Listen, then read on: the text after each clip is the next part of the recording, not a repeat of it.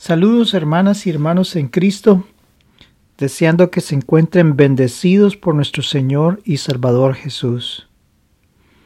Estamos ante un libro tan importante, eh, al igual que el libro de Apocalipsis, pues este libro lleva un gran paralelo entre ambos. Eh, este libro de Daniel, pues, nos ha mostrado el paralelo y la simplificación o resumen bastante compactado del libro de Apocalipsis. Daniel en unos pocos pasajes resumen, resume en forma clara eh, los eventos futuros y cómo sucederá, cuál es el conflicto final que ocurre sobre, sobre la tierra.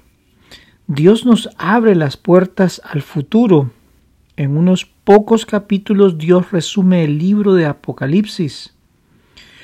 Lo interesante es que Dios le revela a un rey no creyente el futuro de la raza humana y los poderes que gobernarán sobre la tierra hasta el momento del fin.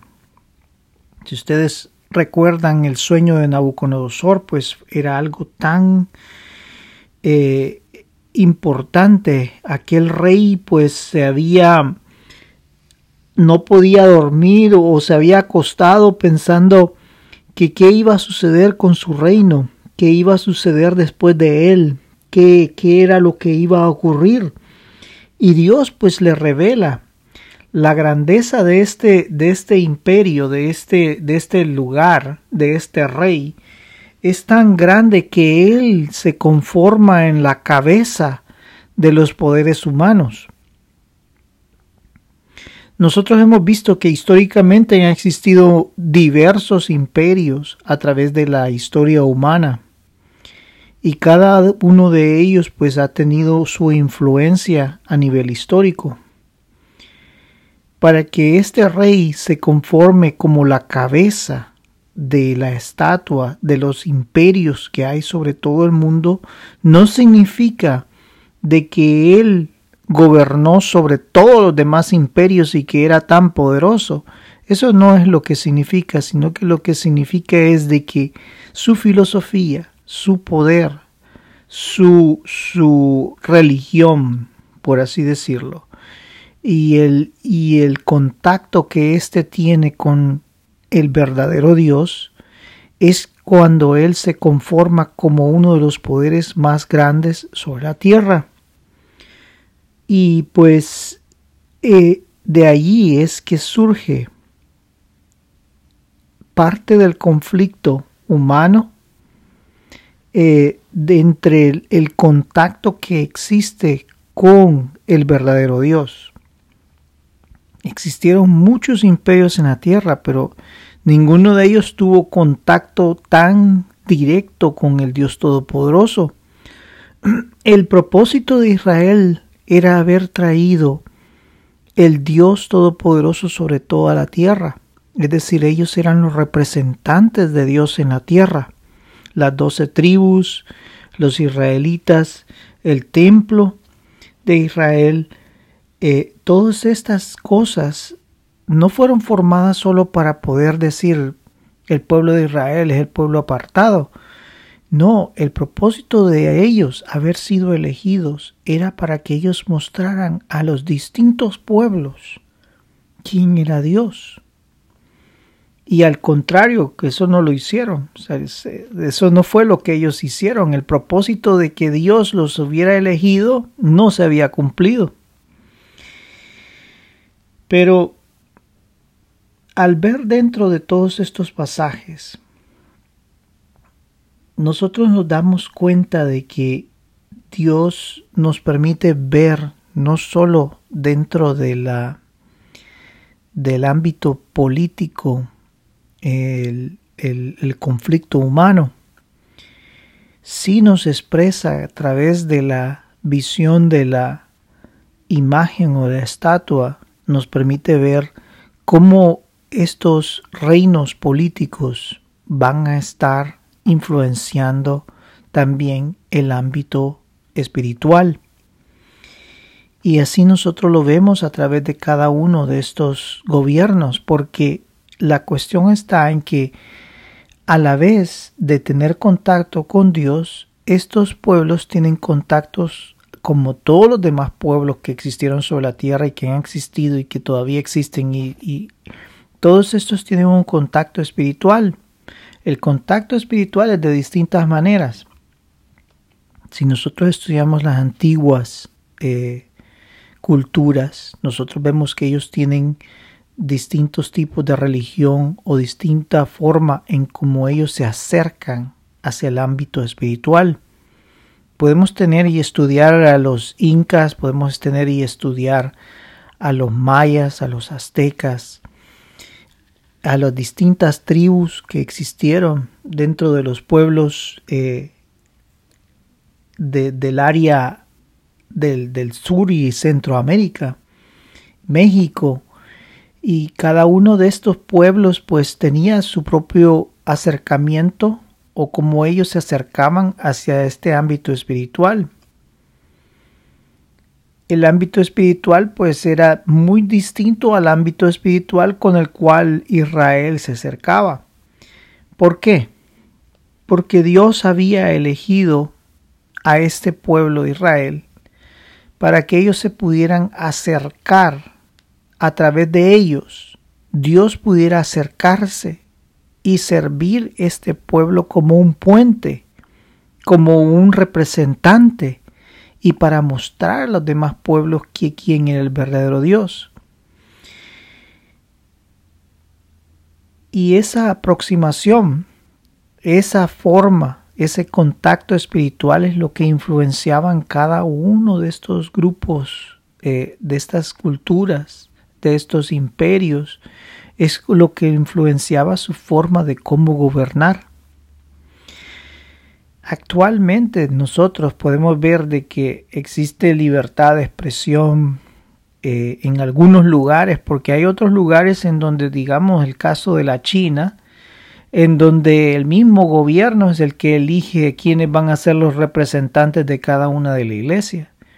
Y, y la iglesia tiene que estar en compás con lo que el gobierno dice. Nos estamos aproximando a un gobierno del anticristo. No digo que China sea el, de ahí venga el anticristo, sino que esa va a ser la aproximación que va a existir. Digamos gobiernos como Rusia. La iglesia no puede ir en contra de su propio gobierno. Y en este caso, pues la iglesia se pone en paralelo con el mismo gobierno. Y así ha existido y así vamos a llegar hasta el punto en donde un hombre se va a levantar con una nueva filosofía espiritual. Las aproximaciones espirituales de cada uno de estos imperios tiene un gran una gran forma en que afecta en la vida de los seres humanos. Y pues ese conflicto que nos muestra en el libro de Daniel es ese conflicto espiritual. Pueden existir miles de gobiernos, cada uno de ellos tiene una fuerza y un poder, y así como lo vimos Alejandro el Grande, así como lo vimos el imperio medo-persa, el imperio griego, el, el, imperio de Nabucodonosor, de los babilónicos, y así sucesivamente el imperio romano va a ser formado y después, a medida de que la historia pasa, sí existe una división social que ocurre, los imperios se comienzan a dividir más y más hasta que llegamos al, a la Primera Guerra Mundial, en donde todavía se dividen aún más. Y en la Segunda Guerra Mundial esos imperios quieren volver a retornar a como eran antes, porque Alemania, después de haber perdido todos los territorios en la Primera Guerra Mundial, Alemania quiso recuperar, recuperar todos esos territorios imperiales y ir e ir más allá de lo que ellos eh, de lo que ellos deseaban. Ellos querían conquistar hasta Rusia y conquistar el mundo en sí.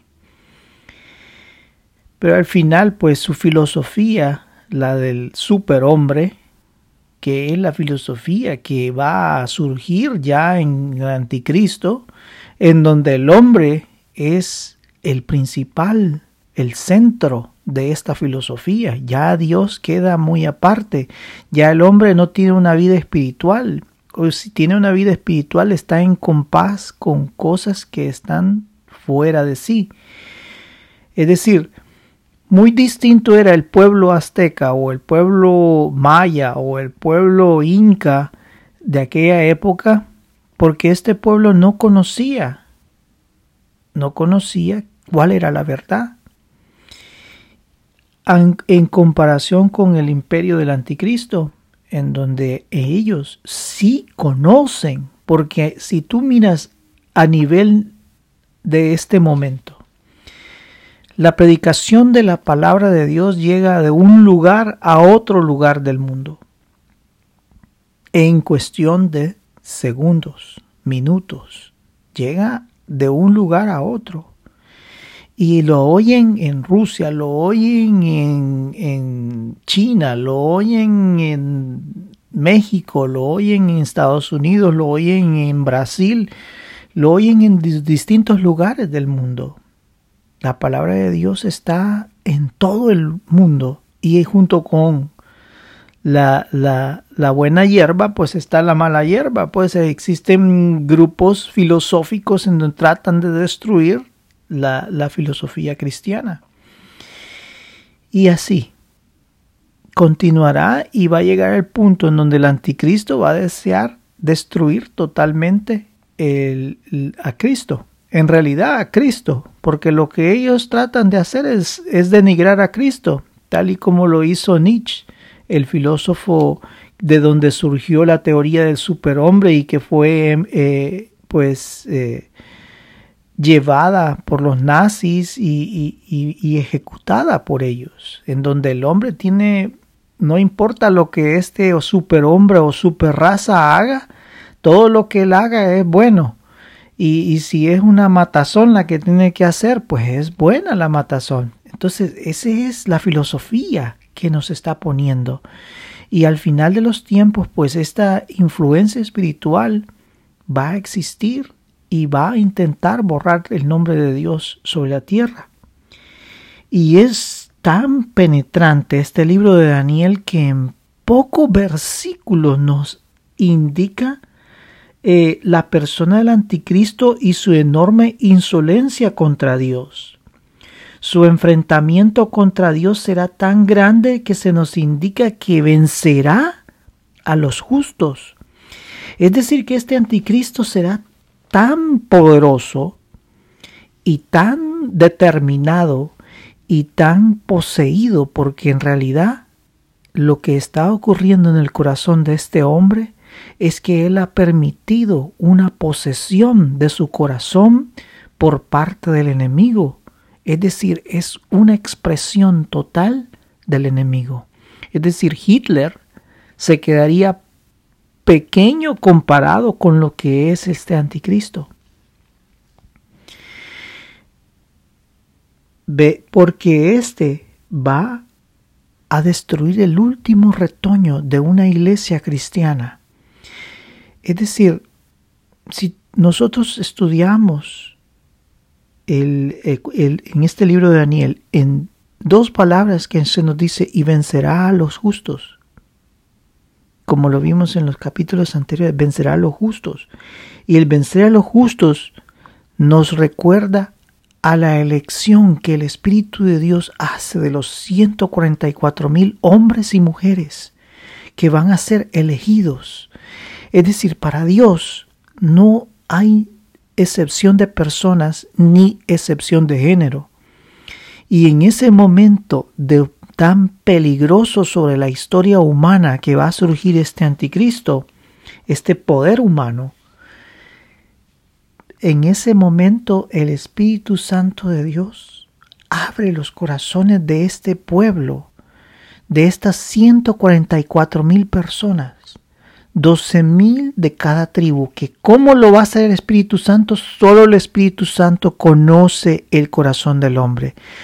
Y, Él es el que va a elegir, Él es el que conoce, Él es el que sabe el corazón del hombre y sabe su genealogía, puede saber quiénes son los judíos que van a ser elegidos como esta iglesia. Esta iglesia va a surgir. Va a surgir en el corazón de Israel. Va a ser un retoño no estoy hablando de la iglesia ortodoxa porque la iglesia ortodoxa nunca va a reconocer a Cristo. Nunca.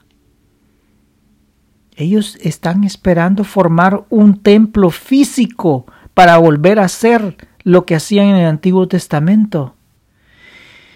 En este estudio del capítulo 9 que voy a hacer, lo he dividido en dos partes. La primera parte es la oración de Daniel, en donde yo quiero que veamos cuál es la personalidad de Daniel en esa oración. Y la segunda parte es las 70 semanas. ¿Qué significa esto? Y allí está relacionado con esta iglesia de los 144 mil y con la muerte de Cristo en la cruz del Calvario y la iglesia gentil. El libro de Apocalipsis abre las puertas. Eh, a la entrada de ese libro nos muestra de que la misión de representantes de Dios en la tierra ha pasado a nosotros. Y nosotros tenemos que dar esa y mostrar la presencia de Cristo a otros, al mundo. Esa es la visión. En este en esta 70 semanas, en esa parte del libro de las 70 semanas, la profecía de las 70 semanas nos habla de Cristo y su obra, que es la primera parte del libro de Apocalipsis. ¿Qué es lo que hizo la muerte y resurrección de Cristo a nivel universal? Eso es tan importante porque nos abre las puertas a cómo el hombre, cómo el ser humano puede llegar a ser salvo a través de Cristo y cómo es que Él forma el nuevo templo.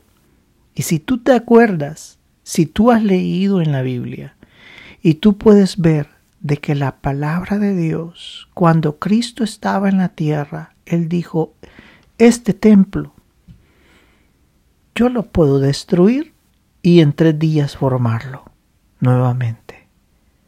No le entendieron que Él hablaba a nivel espiritual de que ese templo físico iba a pasar y ya no iba a tener su efecto. Inclusive cuando Cristo murió, la palabra de Dios nos dice en el Nuevo Testamento que el velo entre el lugar santísimo y el lugar santo fue roto. Eso significa que Dios permite a través de la muerte de Cristo en la cruz del Calvario que nosotros nos podamos acercar al lugar donde el sumo sacerdote solo podía acercarse una vez al año y tenía que hacer miles de cosas. No iba aquí, no iba allá, no había que hacer esto, no había que hacer lo otro porque tenía que mantenerse puro. Ahora Cristo nos da la pureza Cristo es el que limpia nuestros pecados y nos permite entrar a ese lugar santísimo. Y ahí es donde nosotros podemos ver que en el cielo están parte de esos templos, parte de donde se da la ofrenda. Es, es algo tan especial donde Dios nos abre las puertas al cielo ¿Qué templo físico vamos a necesitar para entrar a la presencia de Dios? Tu cuerpo es templo y morada del Espíritu Santo de Dios. cuando tú te acercas a Cristo y le pides perdón a Él por tus pecados. Él convierte tu cuerpo, tu alma, tu espíritu, tu mente en un templo y morada del Espíritu Santo de Dios. Ahí termina tercer templo y que el otro templo y que hay que formarlo porque cuando lo formen ahí va a llegar el anticristo. No, no, no, no, no, no, no, no, no, no. Y así miras un montón de teólogos que siguen en ese conflicto, dándole a Israel ese puesto. No.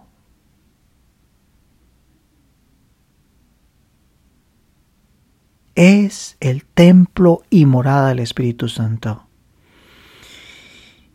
Y el retoño de Israel, cuando la iglesia sea levantada, que diga Dios, bueno, terminó la obra de la iglesia, terminó la obra de la iglesia cristiana, eh, eh, de que durante dos mil años, tres mil años, yo no sé, eh, ellos pues predicaron la palabra, abrieron las puertas de Cristo al mundo, eh, día y noche las distintas grupos religiosos cristianos predicando la palabra día y noche, día y noche.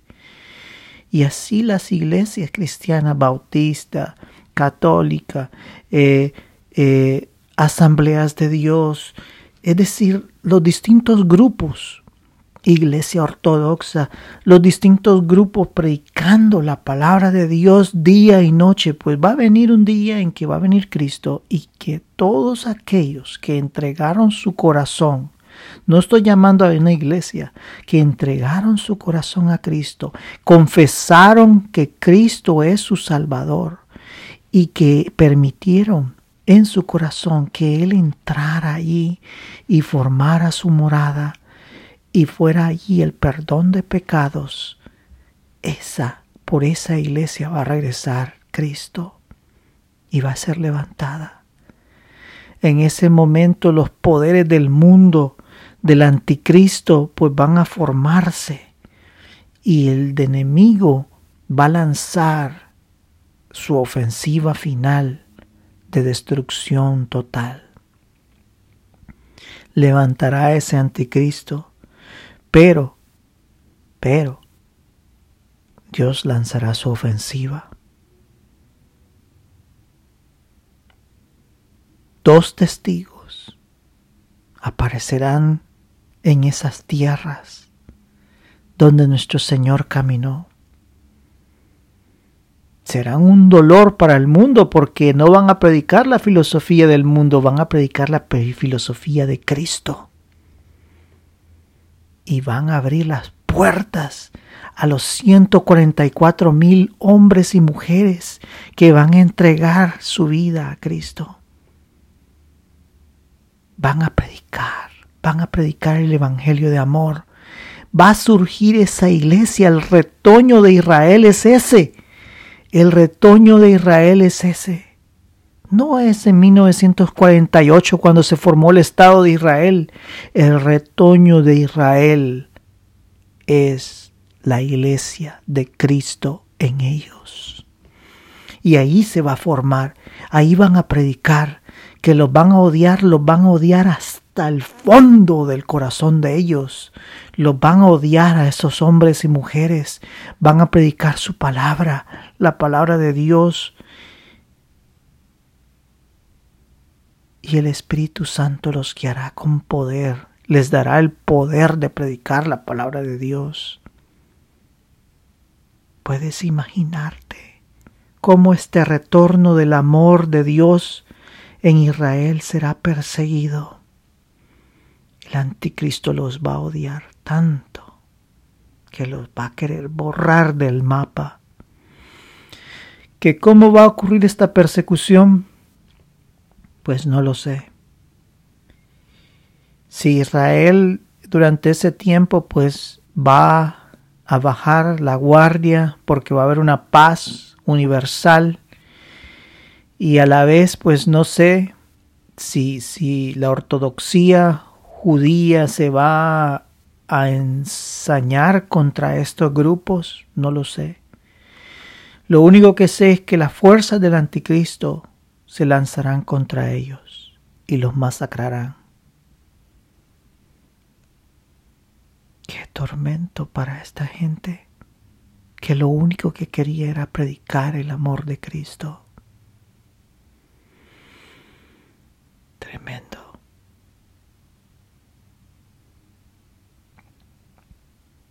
Pero ¿qué sucede? Esa sangre derramada llega hasta el tope en las copas de la ira de Dios. Y ahí es cuando Dios dice, terminado es. Terminado es. Las copas han sido llenadas y se ejecuta el juicio de Dios sobre la tierra, sobre el anticristo, hasta que terminan acabando ese imperio y Cristo baja a la tierra y dice se acabó. Aquí vengo yo a gobernar. Yo soy el rey de reyes y señor de señores y he venido aquí a gobernar, señores. Aquí nada de, de la política de este, ni socialismo, ni comunismo, ni nazismo, ni derechismo, ni, ni derechista, ni ultraderecha, ni ultraizquierda, eh, ni Mao, ni Stalin, ni Hitler, ni este, ni el otro. Se acabó. Aquí yo sé lo que hay en el corazón de cada hombre y nadie me va a dar mentira. Y comienza a gobernar a Cristo.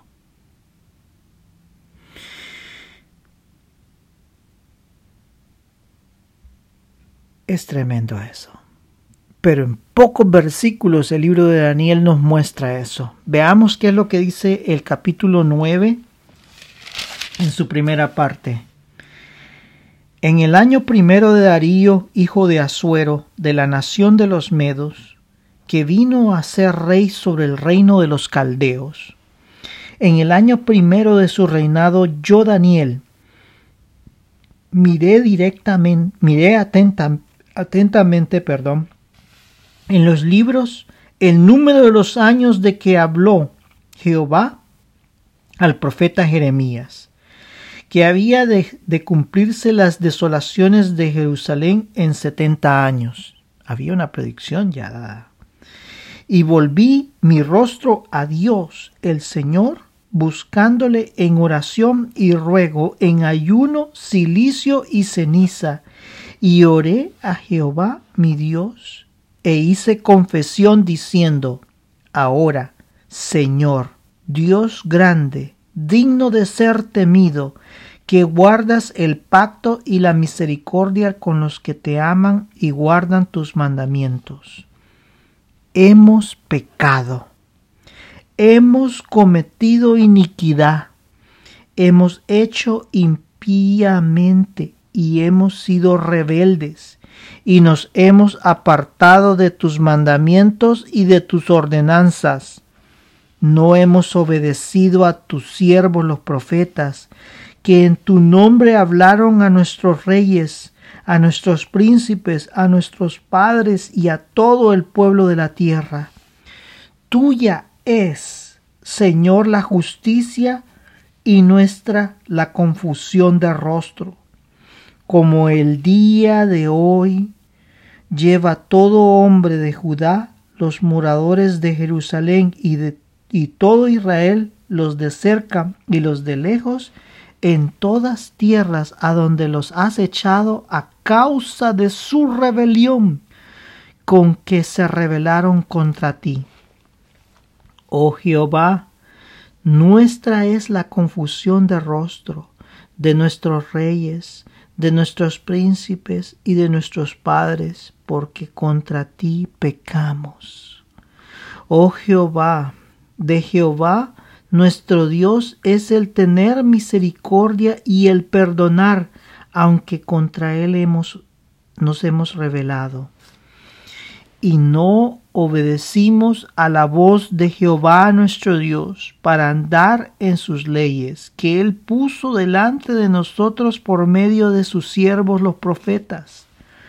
Todo Israel traspasó tu ley apartándose para no obedecer tu voz lo cual por lo cual ha caído sobre nosotros la maldición y el juramento que está escrito en la ley de Moisés, de Moisés, siervo de Dios, porque contra él pecamos. Y, y él ha cumplido la palabra que habló contra nosotros y contra nuestros jefes que nos gobernaron, trayendo sobre nosotros tan grande maldad, mal, pues nunca fue hecho debajo del cielo nada semejante a lo que se ha hecho contra Jerusalén. Conforme está escrito en la ley de Moisés, de Moisés, todo este mal vino sobre nosotros y no hemos implorado el favor de Jehová nuestro Dios para convertirnos de nuestras maldades y entender tu verdad. Por tanto, Jehová veló sobre el mal y lo trajo sobre nosotros, porque justo es Jehová nuestro Dios en todas sus obras que ha hecho, porque no obedecimos a su voz. Ahora pues, Señor, Dios nuestro, que sacaste tu pueblo de la tierra de Egipto con mano poderosa y te hiciste renombre cual lo tienes hoy, hemos pecado, hemos hecho impíamente. Oh Señor, conforme a todos tus actos de justicia, apártese ahora tu ira y tu, y tu furor de sobre tu ciudad Jerusalén tu santo monte, porque a causa de nuestros pecados y por la maldad de nuestros padres, Jerusalén y tu pueblo son el oprobio de todos, en derredor nuestro. Ahora pues, Dios nuestro, oye la oración de tu siervo y sus ruegos, y haz que tu rostro resplandezca sobre tu santuario asolado por amor del Señor. Inclina, oh Dios mío, tu oído y oye, abre tus ojos y mira nuestras desolaciones y la ciudad sobre la cual es invocado tu nombre, porque no elevamos nuestros ruegos ante ti confiados en nuestras justicias, sino en tus muchas misericordias. Oye Señor, oh Señor, perdona, presta oído, Señor, y hazlo, no tardes, por amor de ti mismo, Dios mío, porque tu nombre es invocado sobre tu ciudad y sobre tu pueblo. Estos son los primeros 19 versículos del capítulo 9. Este es algo tan poderoso, estos 19 versículos. Es tremendo. Si tú observas los primeros versículos, Daniel se acordó y comenzó a contar. Me imagino que cada día hacía ese conteo, pero él lo menciona en este versículo. Y comenzó a verificar las distintas profecías y encontró que los tiempos en los cuales ellos iban a pasar allá como extranjeros, desterrados de su tierra y la destrucción de Jerusalén y la ciudad santa. Esos iban a pasar setenta años. Y él hizo el conteo y dijo, llegó la hora. Llegó la hora. Ahora, la pregunta era,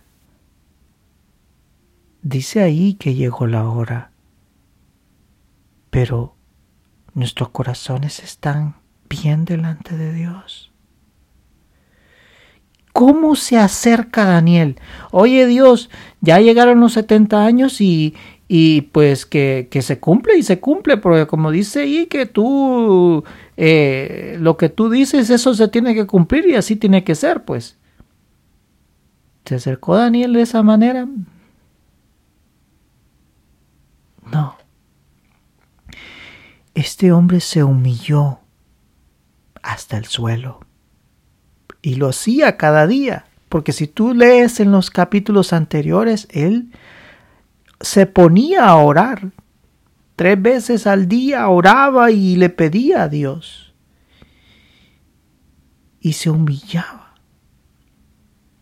Y aquí, en, este en estos pasajes, Daniel escribe un poema de amor a Dios, en donde le dice, Dios mío, sí que nosotros definitivamente fallamos contra ti. Sí que sé que nosotros tuvimos en nuestras manos la ley de ti, la ley tuya, que tú nos mostraste a través de tus siervos los profetas, la ley que tú le diste a Moisés, y nos vamos allá a Deuteronomio, en donde Dios les dice, si ustedes se acercan a mí y su corazón está delante de mí, yo los voy a bendecir, yo les voy a dar esto, sus granos no van a faltar, va a haber alimento, no, no van a quedar sin, sin descendencia, yo los voy a bendecir, su tierra va a producir, todo porque ustedes me aman y porque han deseado ser representantes míos en la tierra, para mostrar a los pueblos quién es el verdadero Dios, el Dios Todopoderoso. Pero ustedes tienen que acercarse a mí. Y así les dice en el libro de Deuteronomio, si tú no, este libro me encanta, inclusive quisiera hacer un estudio de ese libro. Y yo sé que hay mucha gente que le encanta el libro de, de las profecías, pero ese libro es tan hermoso, tan hermoso ese libro de Deuteronomio. Y pues, ¿qué les dice ahí también? Les dice, yo sé Israel que ustedes me van a fallar pero saben una cosa, yo estoy aquí. Y si ustedes se acercan a mí y me piden perdón, yo los voy a perdonar, yo les voy a, los voy a limpiar, yo les voy a, los voy a bendecir nuevamente. Pero también hay una parte en donde les dice, si ustedes se apartan de mí, ay, ay, ay, tremenda cosa. Y les comienza a, leer, sus enemigos los destruirán, porque se han apartado de mí, han echado fuera la palabra de Dios. Y así les dice que van a pasar hambre, que van a ser llevados a tierra extranjera como esclavos. Y así Tremendo, si tú lo lees, ese libro de Deuteronomio es tremendo el ver el castigo que iba a caer. Y así les cayó. Y así lo menciona Daniel, de la ley que tú le diste a tu siervo Moisés. Y tú nos dijiste, tú nos dijiste, que si nos apartábamos de ti, este hombre se humilla hasta el piso le dice, es que nosotros te fallamos tan grandemente teniendo tu palabra, te fallamos, te fallamos totalmente, la culpa es nuestra, te fallamos totalmente, Señor. Te defraudamos, no seguimos tu palabra, la desechamos la tiramos al suelo. Hicimos tan grande mal contra ti. Y se sigue humillando ese hombre. Yo considero esta oración como un poema de amor. Es un poema en donde el hombre, el hombre reconoce su pecado, su pecado total, su, el ser apartado de Dios, el perder esa presencia de Dios, el perder esa bendición, porque la presencia de Dios es bendición, bendición espiritual primeramente, que es la primordial, porque Él te da la vida eterna esa bendición espiritual es tan poderosa. Este es un poema de amor de un hombre, un hombre que se puede considerar dentro del nivel humano como un hombre justo. ¿Quién era Daniel? Imagínate tú, imagínate, yo me imagino, mejor yo, yo me imagino en la posición de Daniel. Viene un pueblo extranjero. Imagínate vivo en Ucrania o en lo que sea y viene, viene un pueblo extranjero fuerte y me destruye totalmente mi ciudad, mi casa, mi, mi, mi pueblo, mi gente. Mueren. Los niños son destruidos mueren.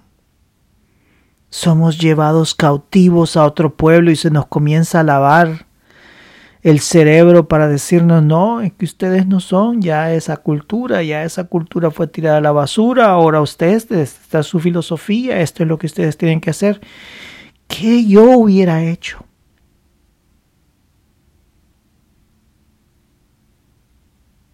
Al ver mi casa consumida en el fuego, mi familia destruida. Ahí no dice qué le pasó al padre de Daniel ni a la madre de Daniel, ahí no dice nada. Pero imagínate, ellos no estaban ahí. O murieron o fueron dejados para que murieran. Imagínate cómo tu mente no, no, no va a permitir que haya paz en tu corazón pensando en tus familiares que quedaron atrás o tus familiares que murieron en la invasión.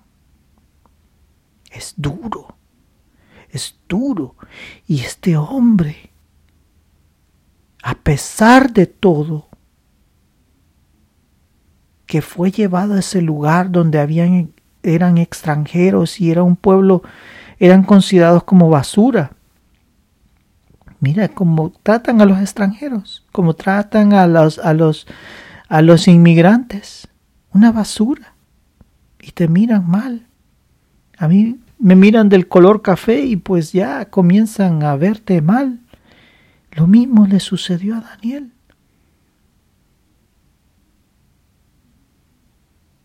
Lo mismo le sucedió a Daniel. ¿Cómo puede ser que ese judío extranjero que vino de esas tierras, ese te insultó, rey? Ah, démosle. Qué ejemplo de hombre que a pesar de todas estas situaciones que él vivió, en donde lo quisieron matar de todas las maneras posibles, y fue bendecido por Dios, se humilló a Dios y tú lo puedes ver en esa oración, se humilló hasta lo más hondo, siendo un hombre justo, reconoció y oró por su pueblo. Acuérdate, Señor, acuérdate. Acuérdate de Israel por tu amor. Retórnanos tu bendición. Aparta de tus ojos nuestros pecados, nuestras transgresiones, todo lo que hicimos como falta contra ti. Apártalo. No te acuerdes de eso. Ten misericordia, Padre. Y acuérdate de Israel. Que podamos volver, volver a ese lugar y alabar tu nombre desde ese lugar.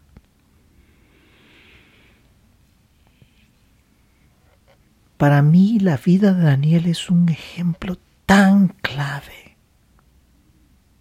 tan clave. En momentos difíciles que yo he pasado, me voy a los pasajes del libro de Daniel y mi mente comienza a pensar en esto.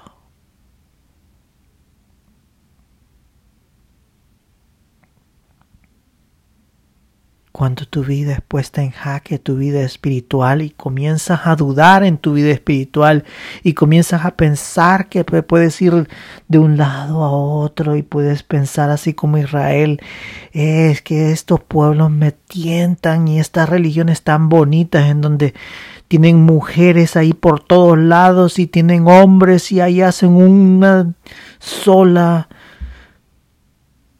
mezcolanza y destrucción y sexualidad y, atraído Israel por eso. Y qué bonito ese Dios que ahí tiran a los bebés y ahí se consumen en el fuego. Atraído Israel por la filosofía del hombre, su interpretación espiritual de maldad. Eso le gustaba.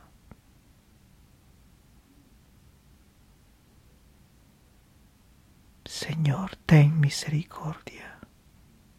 Acuérdate de tus misericordias. Acuérdate de tu pueblo que hemos pecado y nos humillamos delante de ti. Es un ejemplo total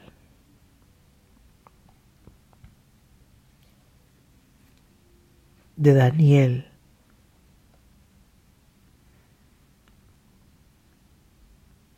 entregarse y derramar su vida a Dios.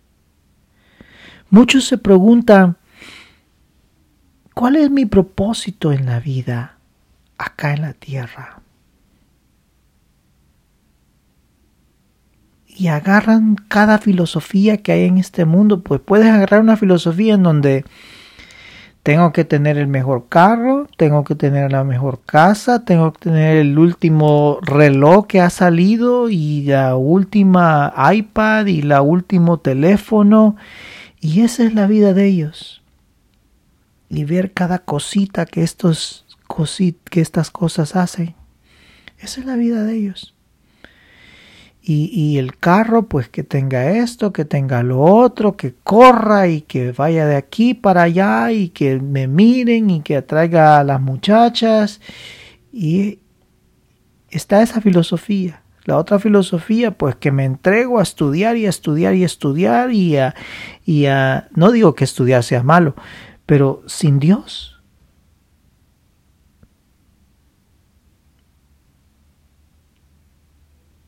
sin Dios.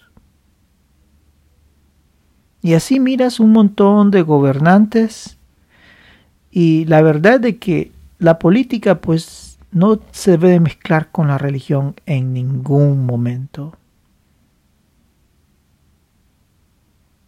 Tu vida espiritual tiene que estar apartada de esa vida política.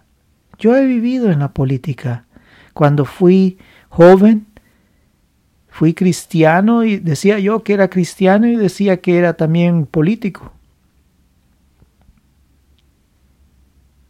Cuando me voy dando cuenta de dónde estaba metido, llegó la pregunta, ¿quién soy yo y qué hago yo acá en la tierra?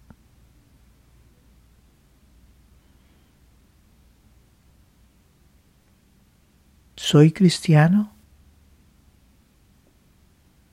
Y vivo para Cristo. Esa fue la respuesta. Y entonces en ese momento dije, fuera política, fuera todo lo demás, es Cristo a quien yo sirvo. Ese es mi candidato político, Cristo. No políticos de izquierda, derecha, centro, eh, rusos, eh, de aquí, de allá, eh, maoístas y ultraderecha y filosofías hitlerianas y todo, todo eso es basura. Basura. Es Cristo. Y así tú lo miras. Y así nosotros lo vimos en los capítulos anteriores. Alejandro el Grande, ¿qué? Un poderío enorme. Ese hombre con un pequeño ejército fue a destruir a toda la al imperio medo-persa y de allí pues siguió y conquistó allá Egipto y conquistó a los enemigos de Grecia y, y llegó hasta la India y qué a los 32 años que le pasó se murió ¿qué filosofía seguía él? la de conquistar y tener poder y tener riqueza y control y poder y ah, qué vida, qué vida. Y eso es lo que no entiende esta gente. ¿Cuál es el propósito de tu vida acá en la tierra?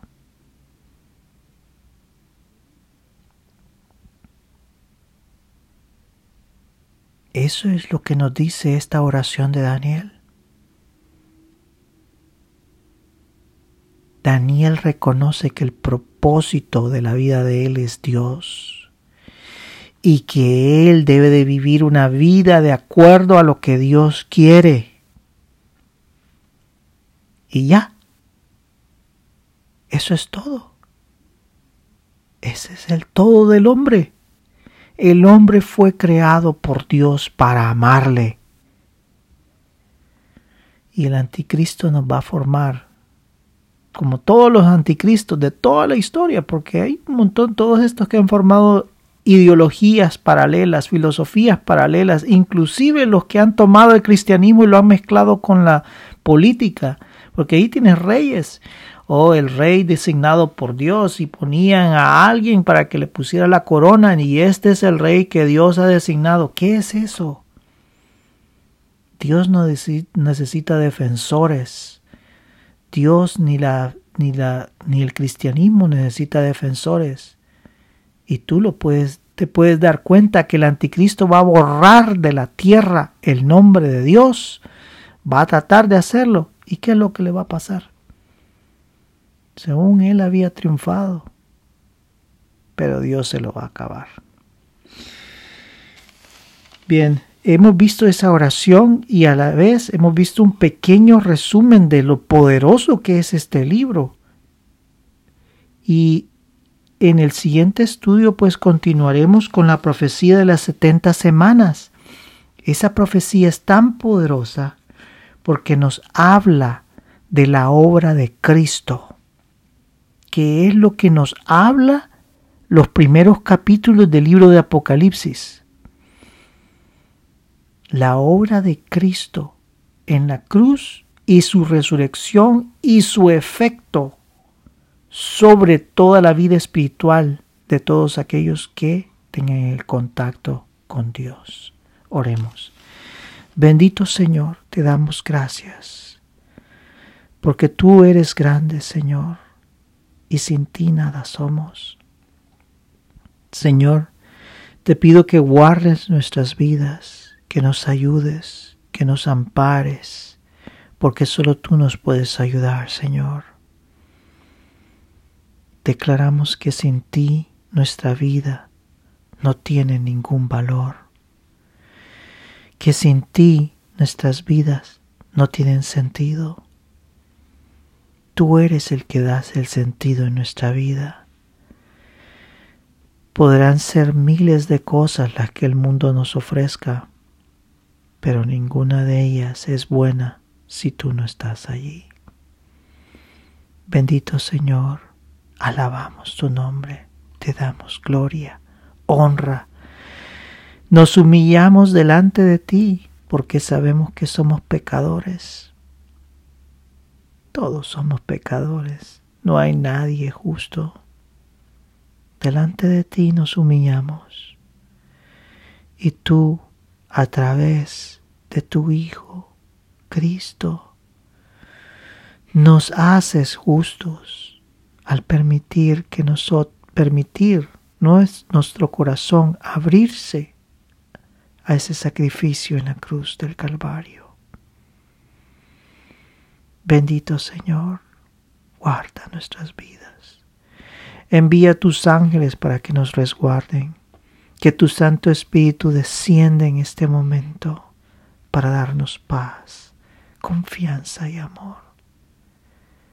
Bendito Señor, sin ti nada somos. Tú eres todo lo que necesitamos. Como Daniel lo dijo, tú eres todo. Tú nos lo has dado todo. Ten misericordia nuestra. Aquellos que están enfermos, sánalos, Padre Santo, en el nombre de Cristo Jesús. En este momento oro por todos los enfermos. Padre, trae sanidad. Que tu Santo Espíritu sea derramado. Sé sanando, Señor. Sé sanando, Padre Santo, en este momento. Sana el corazón, sana las heridas, sana las enfermedades, Señor.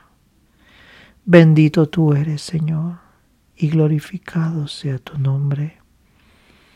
Alabamos tu nombre, Señor. Tú eres todo. En el nombre de Cristo Jesús hemos orado. Amén y amén. Gracias por escuchar nuevamente el mensaje. Eh, seguiré con este capítulo 9, la segunda parte de la profecía de las 70 semanas, pues va a estar bien interesante porque ahí veremos cuál es la obra de Cristo sobre la tierra, cuál es la obra poderosa y cómo hay teólogos en los cuales ellos se van por la tangente tratando de explicar de otra manera en lugar de explicar cuál es la obra de Cristo porque el centro de la Biblia, el centro de toda la palabra de Dios es la obra de Cristo, la muerte de Cristo en la cruz del Calvario y su resurrección.